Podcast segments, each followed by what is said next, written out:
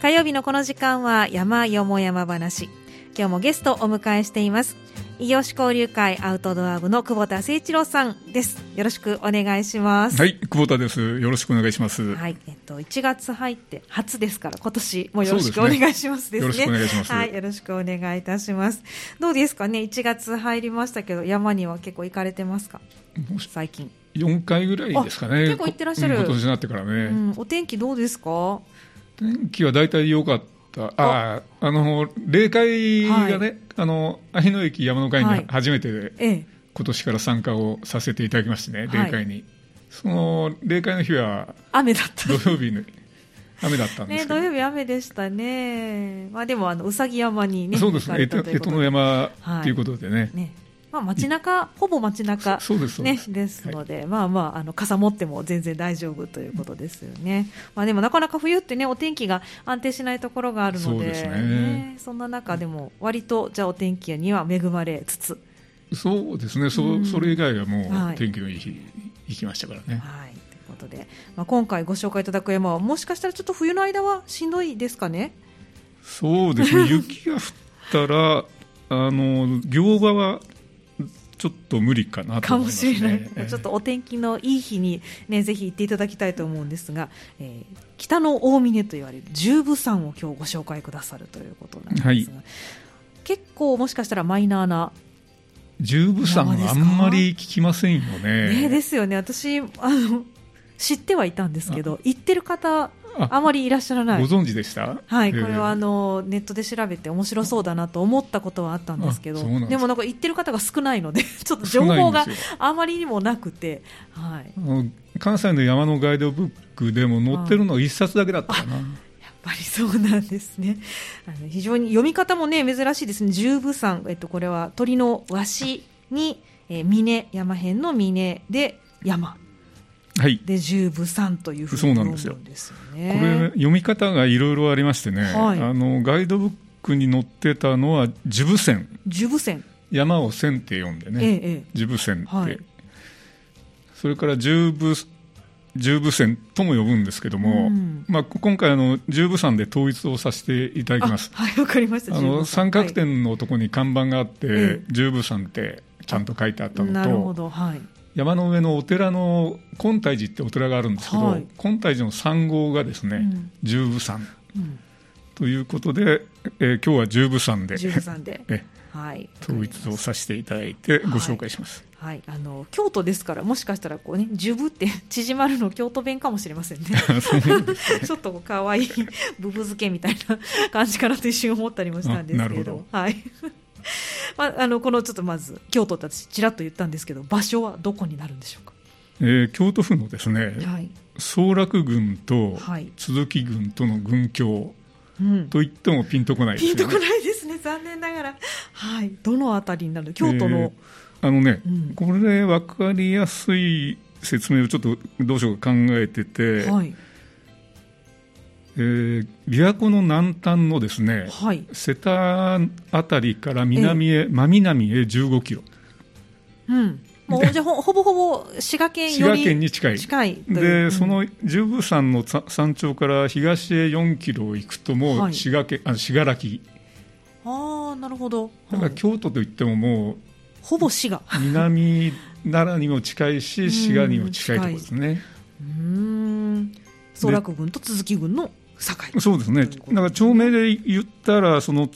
総楽郡っていうのが、はい、えー、北側の宇治田原町、はい、田原町かな、うん、で南側の和塚町っていうお茶のね、あの非常に有名な産地があるんですけど、はいええ、和塚町が南側で、そ そっちの方和塚町の方がね、うん、宇治茶の生産量多いんですって宇治より。あえそうなんですか、ね、宇治茶って宇治じゃないんですか？宇治なんですけど、はい、生産量は今もう和塚町が一なんか宇治茶の中ではほぼ4割があそうですか、あの和塚町で、ええ、だから宇治の宇治市内なんてほとんどもう最近はね少ないらしいお茶作ってないんですか？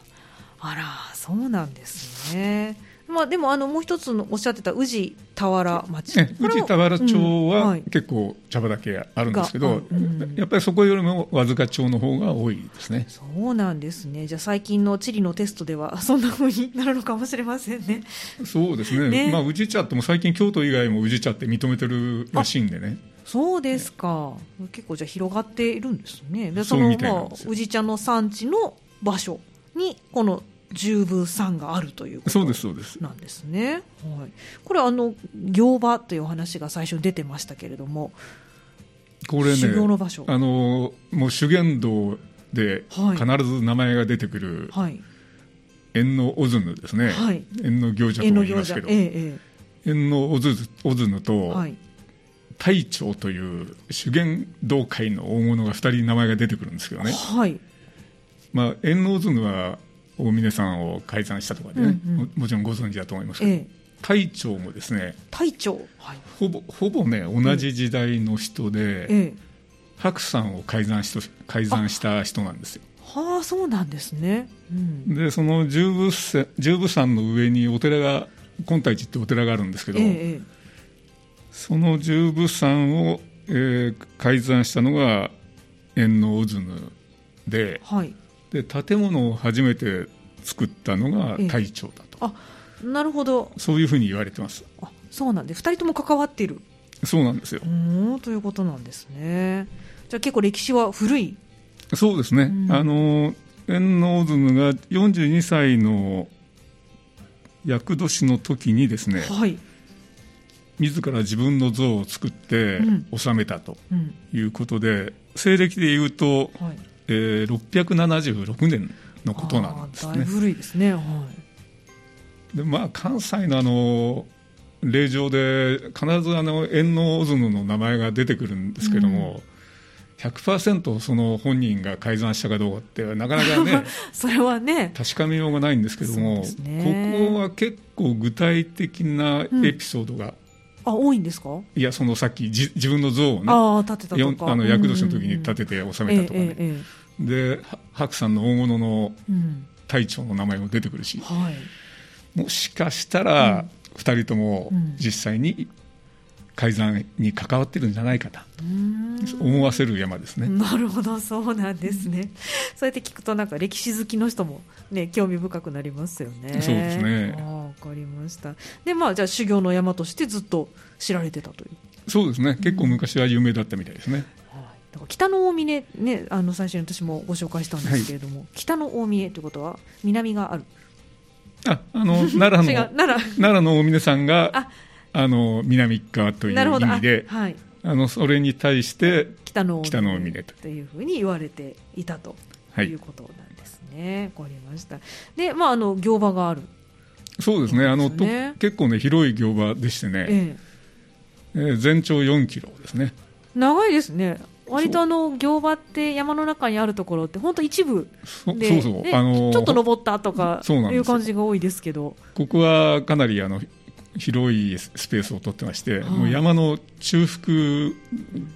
をあの行場にしたっていう感じでね、はあ、そうなんですね、はい、上り下りも200メーターずつあるんですよ。結構ありますね、行場で200メーターっていうと、だいぶ登りますよね、ね。あの最初下ってね、うん、で登り返すんですけど、ええ、大体所要時間2時間ですね。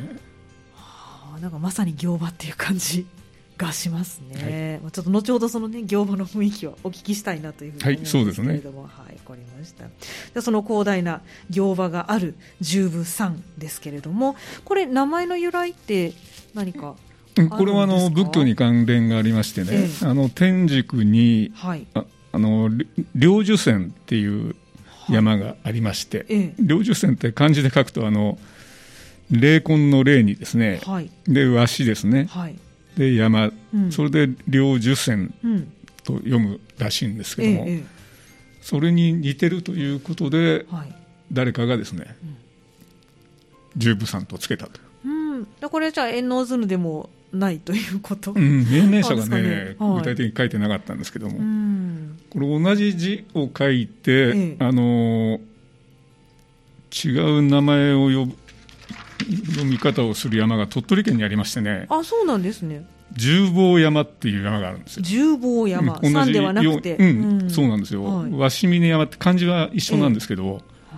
鳥取県に921メートルのね、はい、十坊山って山があって、えー、ここもやっぱり山岳仏教の地として栄えたということで、やっぱりそういう意味ではあの、はい、そういう昔の修験道の関係者の中では、うん、天竺の領受線っていうのは、はい、まあ、有名だったんでしょうね。鳥取が今921メートルっておっしゃってましたけれども、はい、この京都の十部山は標高としてはどれぐらい、ね、標高ご紹介してませんでしたけど、はい、標高681メートルですね、はい、こちらの方が少し小さめ低めの山ですけれども、うん、でもね、うん、南山城では最高峰南山城、まあ、京都の南部ということではね、はい、南山城地域の最高峰、はい、ということなんですね。わかりました、はい。まあ、でも修行の山でそのやはりインドの天竺が由来になっているという。そうですね、うん、山ですから、まあ、ちょっとこう心してなんか登りたい山かもしれませんね、うん、その行場がやっぱり特徴なんでね、うん、行場を除けばそれほど大した山でもないんですけどそうですか、まあ、でもここがメインになる、はい、ということで、ね、あのもちろん行場だけ、ね、行かれるという方もいらっしゃると思うんですけれどもあのいろんなコースもあると思いますしあとあのなかなかね総楽群ってあまり山だから行く機会が少ないかなという気がするんですが、うん、そうですねあのちょっと交通の便があまり三田からは良くないんで、ね、良、くないかもしれないですね。あのちなみにアクセスとしてはどんな感じで、えー、これがあのや、まあ、登山ルートが北側から2つのルートがあるんですけども、はい、この宇治田原町から登るルートがですね、はい。はい、一つが湯屋谷っていう登山口があります、でここはあの京阪の宇治駅からですね、はい、えー、バスで30分ちょっとかかるんですけども、はいその登山口から十十分山の山頂まで3.5キロぐらいですね、はい、まあ、大体1時間半ぐらい、うん、でその手前にもですねあの大道寺っていう大きな道の寺って書いて、はい、大道寺登山口っていうのがあって、うん、ここから頂上まで5.6キロ、はい、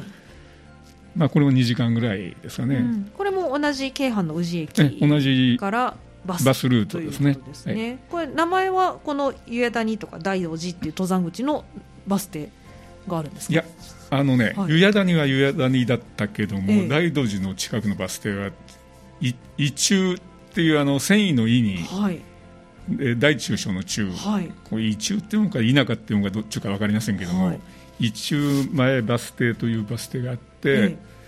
そそれはあの京阪宇治駅から25分ぐらいなんですけどね、はいそのバスで降りてすぐですね、うん、なるほど。分かりました。これが、えーと、宇治田原町側からの、はい、北側からの登山口、はい、で南側からの登山口は、えあのそのお茶で有名な、はい、えー、和塚町から登るルートでして、はい、えー、ここはですね、えー、JR の鴨駅。JR 鴨駅、これ何線になるんですか、ね、えー、大和寺はいなんとか線。JR の大阪駅からも大和路快速って出てますよね、出ますね。はい。あれで行けますね鴨まで。なるほど。そうなんですね。でその JR の鴨駅からバスで、はい。うん、えー、原山バス停原山ですね、うん、原っぱの原に、はい、山、うん、原山バス停まで、ま、これが35分ぐらいかかるんですけどね、バスで。でその原山バス停から頂上まで3キロぐらい。なるほど、まあ、これも1時間半ぐらいですね、はいまあ、主にこの3つの登山ルートがあるんですけど、まあ、いずれもバス。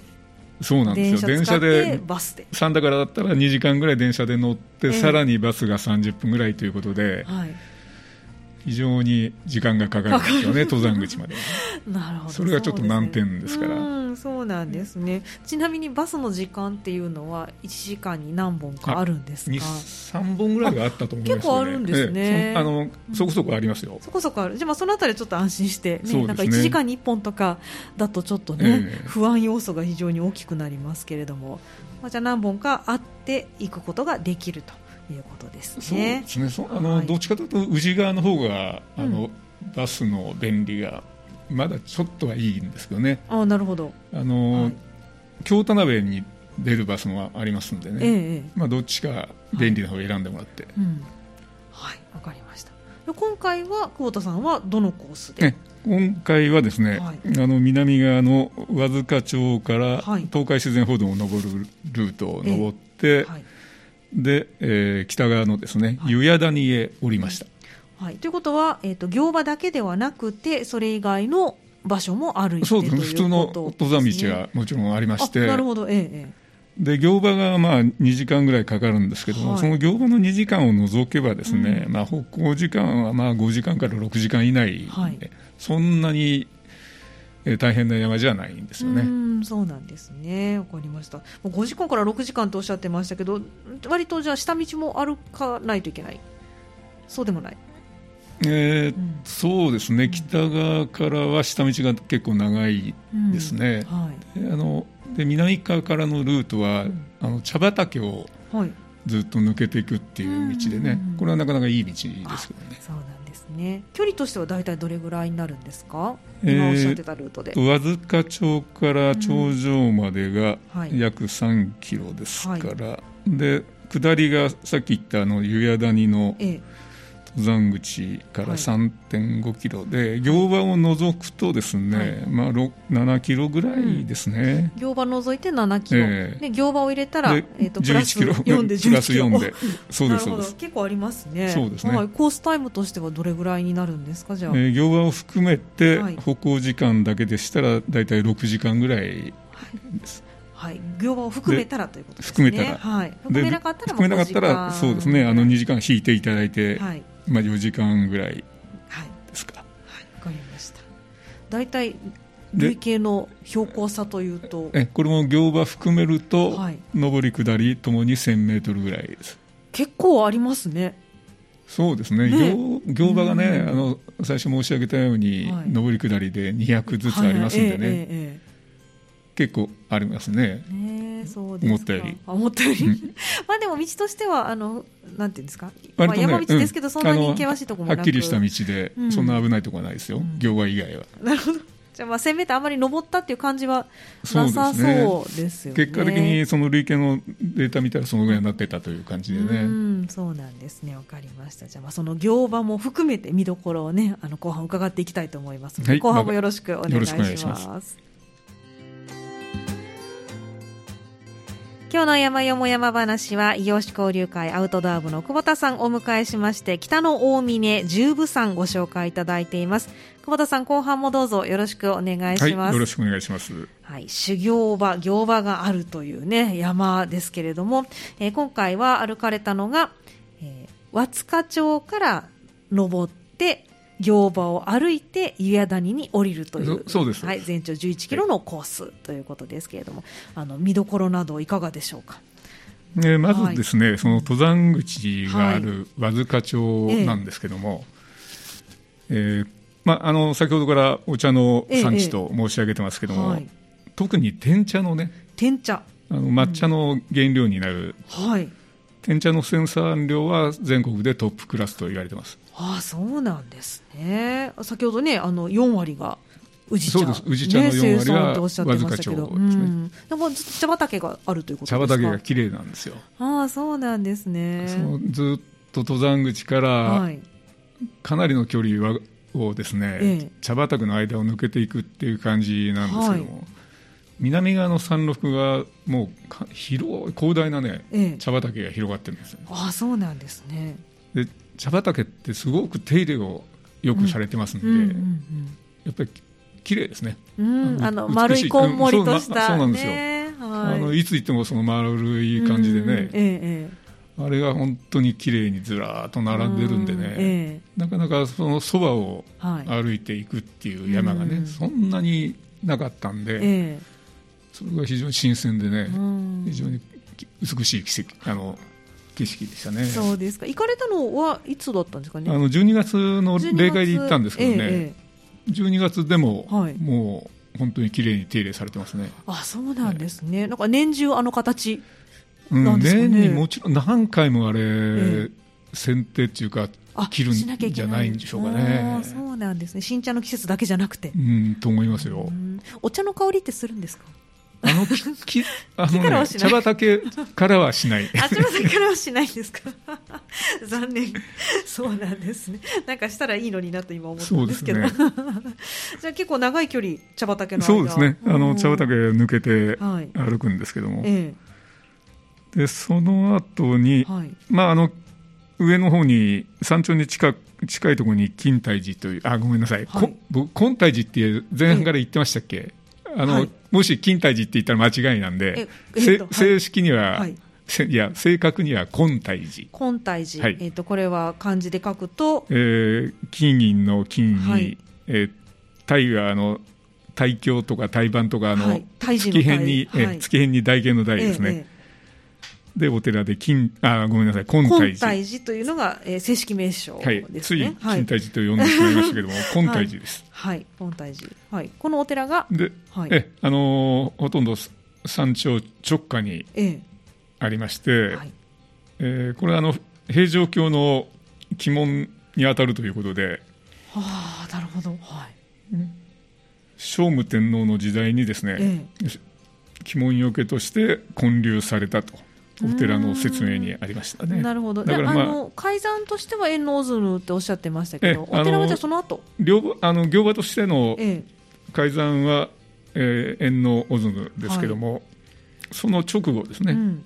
えー、700だから8世紀ですね。はい、8世紀に、えー、ちゃんとしたお寺として建立されたということですね。うん、なるほど、そうなんですね。平城京の鬼門に当たるんですねこの場所が。うんまあ、そう言われれば北東かなと、うん、うん、ちょっと遠いですけどね、奈良の県境までは10キロぐらいありますからね、はい、そうですよね。奈良からだとだいぶ遠い感じがしますけれども、うんね、まあ、でも行場がもともとあったからということもあるんですかね、だから、まあ、有名なんでしょうね。でその行場の話なんですけども、ええ、必ずちょっと言っておかなきゃいけないのは、はい、何でしょうか、えー、危険だということですね。危険だということ。なかなかあのこの山よも山話であの危険な場所と言われたのは結構初めてな気がするんですけど、はっきりと。あのーはい入り口に警告板もございましてね、ちょっと警告板の文章をそのままご紹介しますと、ええ、急峻な岩場や断崖があるほか、鎖場もあり、滑落による死亡事故や骨折を伴う死亡事故が発生していると、はい、で途中で引き返すことは非常に危険ですので、はあ、少しでも不安要素がある場合には行場に入らないように適適切な判断をお願いしますと。なかなか仰々しい。いうことなんですよ、はい。まあ、実際に過去にあった。そういう重大事故があったということでですね。そうなんですこれ引き返さないようにと書いてますからあの一歩通行ということなんですね。あの降りてぐるっと回ってまた上り返すっていうのが、ええ、あの一歩通行になってまして、はい、あのそういう前提でね、うん、コース設計がされてるんで、はい、あの逆コースが非常に危険になると。なるほど。いうことなんですね。でも一方通行で行かなきゃいけない。戻ることができないから、はい、あの自信のない人はまず行かない方がいいそうですねということですね。わ、はあ、かりました鎖場と岩場がある、はい、ということなんですね。これはあの先ほどおっしゃってた、えっと、金泰寺の上になるんですかね。あのね、うん、金泰寺から、はい東側の斜面に降りていく感じですね。はい、あ、そこ下一回降りるとおっしゃってましたもんね。えー、はい。だから山腹金泰寺の山の、うん、だから十部山の東側の山腹に、うんその業場が広がってる、結構おりますよね。あそうですか、まあ、200メートルっておっしゃってましたもんね。えー、なるほど、分かりました。じゃあ、金泰寺まで、まあ、じゃあ一旦登って、和塚町から茶畑通って金泰寺まで登ってそこから今度降りる形で行場に行くと、降りながら行場を回ると、降りながら行場を回る。で一番下まで降りて、ええ、また上り返200メーター登って、はい、上までまた戻ると。ああなるほどまあ、実際にこの行場いかがでした？ここはもうやっぱりメインになると思うんですけど、うんあの、はい、確かにね、うん、あの慣れない方は苦労されてましたですね。あそうですか、えー、あら慣れないというのは山に慣れてても、はい、そう鎖場とか岩場の歩きに慣れてない方もいら、一緒に行ったんですけども、ええ。結構やっぱりやっぱ恐怖心があるのとね、そ、ね、れからあの鎖はあの折り方ですよね、はい、どうしてもその体が岩に近づいて、近づ近づきすぎてしまって、はい、うまく降りれれないっていうかね、はい、鎖場があるけれども。えーどうしても鎖に頼ってしまいがちですけれども、うんまあ、鎖に頼ってもいいんだけども、はい、体をやっぱりちょっと離して、鎖を持って降りるっていうねそのコツがありますんでね、はい、足元見えるようにしなきゃいけないですよね。でねでも割とやっぱり勇気いりますよね。鎖持ってて体を岩から離すっていうのは結構勇気がそうですね、ねいるかもしれないですよね。登りの方がかえって楽かもしれないですね。そうですね。ねはい、登るのはいいですけど降りる時って足元見えないですから。そうですね。それをね見えるようにしなきゃいけない登りはそんなにあのみんな苦労しないけど、うんええ、下りでちょっと苦労している方がいらっしゃいましたね。はい、あまあ、初っ端から下りですもんね。そうなんですよ。あの岩場としては結構急なんですか？うん、あの急な岸壁のそのへりを歩くみたいな感じがあるんでね、やっぱり踏み外すと危ない。は い、そうなんですね。はあ、で行場だからところどころ名前が書いてあって、ええ、金掛けとかこあの平等岩とか、はい、アリの戸渡りとかですね。アリの戸渡りなんかあるんですか？えー、で体内くぐりとかですね。はい、まあそういった感じの名前がついた行場を。ええまあ、あるんですけども、ええ、だから大峰さんもありますよね、うん、そういう名前の、はいはい、あそこの方がた多分規模がでかいんですけども、それをまあ2キロに集約した感じで、ちょっとコンパクトにした形なんですね。あの特にここが良かったっていうところに 良かったってのはおかしいですけど面白かったっていうポイントってあります？えっとね、うん、あのまあ私自身だったら多分2時間もかからない、はい、久保田さんはね見客でいらっしゃるから。いや、はい、あのまあそういう鎖場とかは割と慣れてることもあるんで、えーえーはい、それほど大したことはないんですけども、えー、でもあの行場の中に入らないと見れない滝とかね、あそんなのがあるんですか？そうなんですよ。千住の滝っていうあの千、はい、千の手ですね、ええ、の滝っていう名前千住の滝っていう名前の滝がありまして、ねうん。はい、それは行場でないと見れないとかね。やっぱそこもでも修行の場所だったんそうですね。そこの前を通ってね、景観としてはいかがですか？景色はあまり見えない。いやあのね、うん、中腹だから周りあの遠くが見渡せるっていう感じではないんですけどね、うん、まあ、その激しいあの岩場の感じだったりね、はいうん、で木がまあ生い茂ってる感じとかですね。そうなんですね。まあ、歴史の古い行場だっていうのは分かりますよね。あそうですか。これはねあの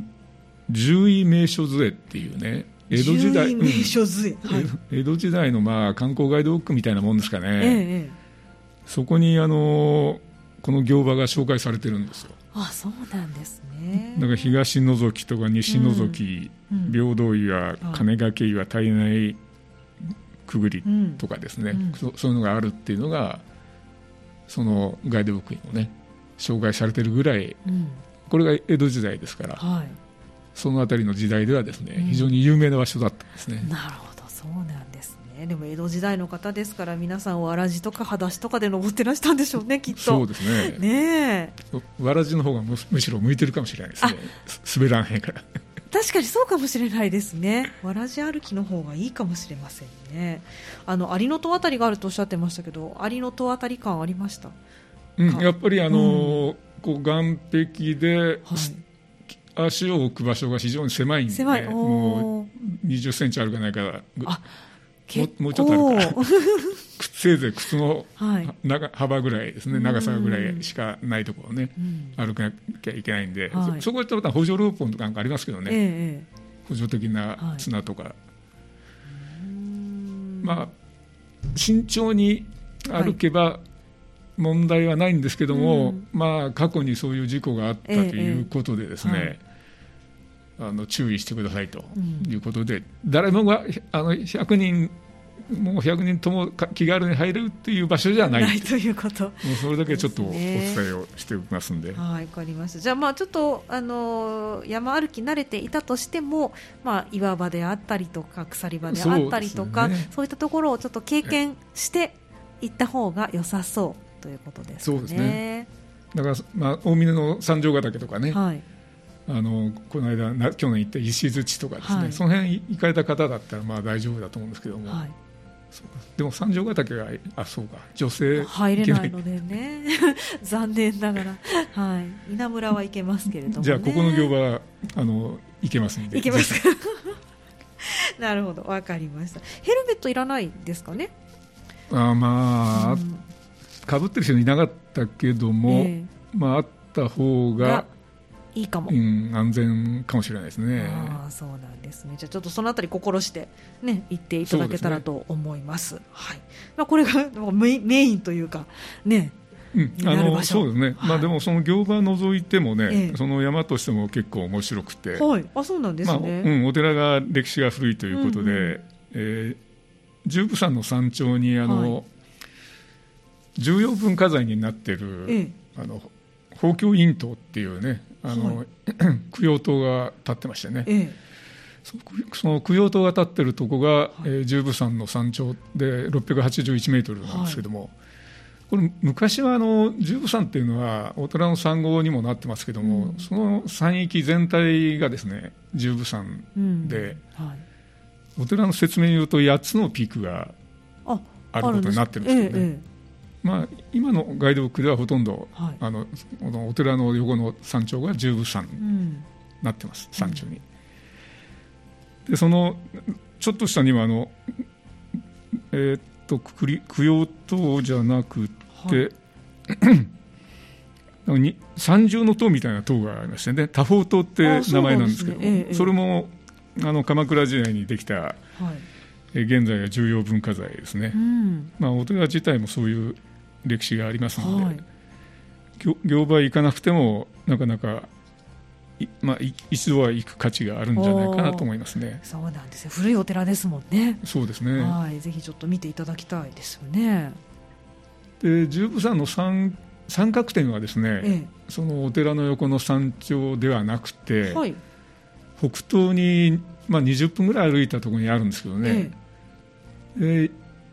山の名前はあの昔の名前でいうと釈迦岳。あそうなんですね、釈迦岳の山頂に一等三角点があって、はい、その三角点の、うん、そうなんですよ。店名がね、はい。えー、十部山、うん、これは明治の19年に設置された一等三角点なんですけどね、ええ、琵琶湖側の景色が非常にあもう滋賀が近いですね、展望がいいですね。あそうなんですね。じゃあここもぜひそうですねあの十部山の山頂だけじゃなくてその近くの三角点の方にもね、はい